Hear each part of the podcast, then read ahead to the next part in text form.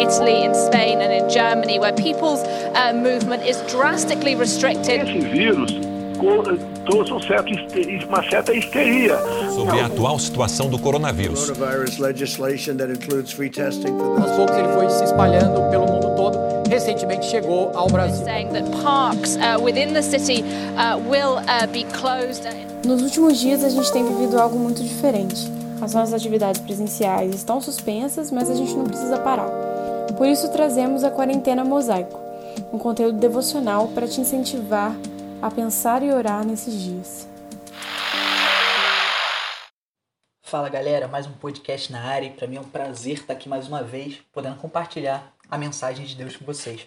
Hoje eu queria falar um pouquinho sobre uma passagem do livro de Gênesis e para isso eu vou começar lendo essa passagem, ela está em Gênesis a partir do 2, 25 até o 3, 13 e eu vou começar a ler, ela diz assim: O homem e sua mulher viviam nus e não sentiam vergonha.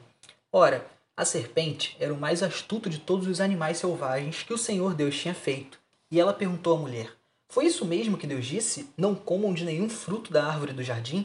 Respondeu a mulher à serpente: Podemos comer do fruto das árvores do jardim, mas Deus disse: Não coma do fruto da árvore que está no meio do jardim, nem toquem nele, do contrário vocês morrerão. Disse a serpente à mulher: Certamente não morrerão. Deus sabe que no dia que você que dele comerem, seus olhos se abrirão e vocês, como Deus, serão conhecedores do bem e do mal.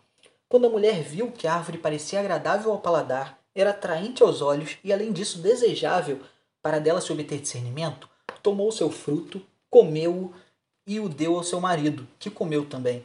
Os olhos dos dois se abriram e perceberam que estavam nus. Então juntaram folhas de figueira para cobrir-se. Ouvindo o homem e sua mulher os passos do Senhor que andava pelo jardim, quando soprava a brisa do dia, esconderam-se da presença do Senhor entre as árvores do jardim. Mas o Senhor Deus chamou o homem perguntando: Onde você está? E ele respondeu: Ouvi teus passos no jardim e fiquei com medo, porque estava nu, e por isso me escondi.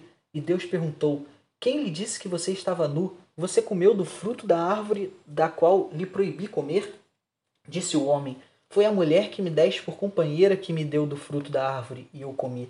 O Senhor Deus perguntou então à mulher: Que foi que você fez? Respondeu a mulher: A serpente me enganou e eu comi. Vejam que eu fiz questão de ler o último versículo do capítulo 2, que diz: O homem e a mulher viviam nus e não sentiam vergonha. Por que eles não sentiam vergonha? Porque o homem e a mulher não foram projetados para sentir vergonha. Eles foram projetados à imagem e à semelhança de Deus para frutificar, para darem frutos a partir dessa imagem. Mas aí o que o inimigo fez? É, o inimigo ele tentou colocar neles justamente algo que eles não foram planejados para ter e assim quebrar o relacionamento deles com Deus. E até hoje a vergonha faz com que a gente se esconda de Deus, a vergonha que o pecado nos traz, mas também a vergonha de não alcançar aquilo que o mundo diz que você precisa alcançar. Nós somos bombardeados o tempo inteiro na televisão, nas redes sociais, sobre a vida perfeita de algumas pessoas. E quando comparamos com a nossa vida, a gente percebe que não somos bonitos o suficiente, que não somos inteligentes o suficiente e que não somos nem felizes o suficiente, a ponto de construir uma imagem de nós mesmos a partir dos parâmetros do mundo. E para isso não acontecer, você precisa ter certeza de quem é você em Deus e para isso você precisa saber as palavras dele, você precisa saber quem ele diz que você é, pois ele que te criou. E quem sabe mais sobre a criatura, senão o próprio Criador? E assim você deve viver a partir do que Deus te disse, porque a primeira pergunta da Bíblia foi o inimigo confundindo a mulher e perguntando: Foi isso mesmo que Deus disse?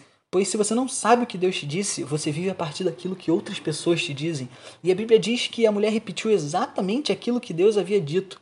Mas também não adianta saber o que Deus disse se você não obedece, se você não vive a sua vida a partir disso.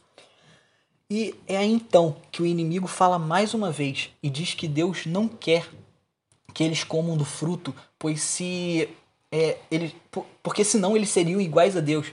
Mas pensa comigo, no primeiro capítulo de Gênesis diz que o homem foi criado à imagem e à semelhança de Deus. Já no segundo capítulo, a Bíblia diz que Deus formou o homem do pó da terra e sobre ele soprou o seu próprio fôlego de vida. E aí vem o capítulo 3, que é esse que a gente acabou de ler.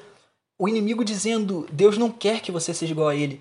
Mas se a mulher tivesse se lembrado de tudo que havia passado anteriormente, ela já era a imagem e a semelhança de Deus, ela já era parecida com Deus.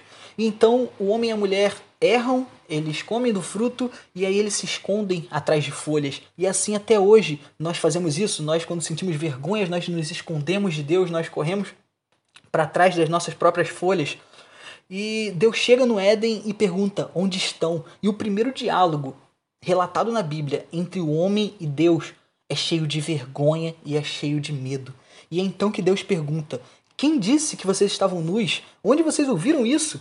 E é quase que um a quem vocês deram ouvidos senão a mim? Que voz vocês colocaram acima da minha voz?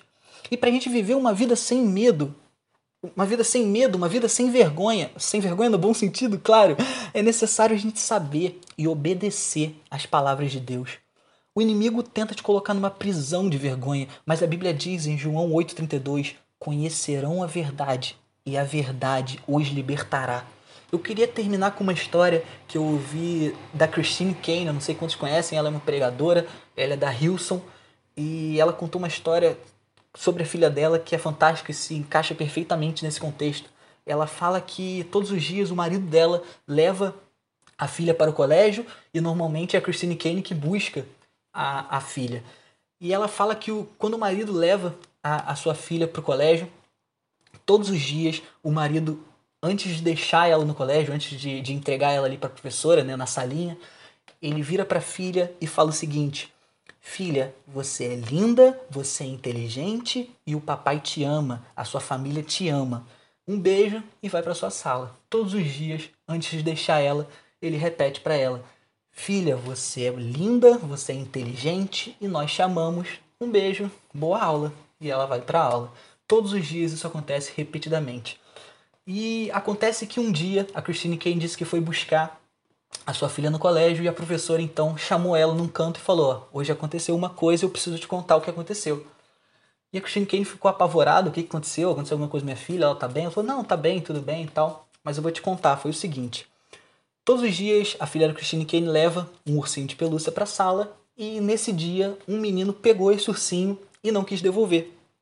E quando a, a filha dela foi tentar pegar o ursinho de volta, o menino olhou para olhou ela e falou o seguinte: Você é feia, você é burra e ninguém aqui gosta de você. Eu não vou te devolver esse ursinho. E no mesmo momento a Christine Kane olhou para a professora e falou: Aí minha filha foi e deu um socão na cara dele, né? Porque se for isso, ela vai ganhar presente em dobro no Natal. A professora riu, mas falou: não, foi muito melhor que isso. A sua filha parou, olhou diretamente nos olhos dele e disse o seguinte: Eu não sou nada disso que você está falando, porque o meu pai disse que eu sou linda, que eu sou inteligente e que ele me ama. Então não importa o que você está falando para mim, porque eu sei o que meu pai acha de mim. E é a partir disso que a gente tem que viver. A gente tem que viver a partir do que o nosso pai diz que nós somos, do que o nosso pai diz que fazemos, do que o nosso pai diz que fazemos e não fazemos. É a partir dele que devemos viver, é a partir do que nosso pai nos falou, é a partir do que nosso pai fez por nós que devemos viver a nossa vida. E não nos interessa a opinião do mundo, a opinião das pessoas sobre você, mas interessa a opinião de Deus sobre você e o amor que ele depositou em você. Que você possa viver a sua vida a partir do que Deus falou, a partir do que Deus fez por você. Amém.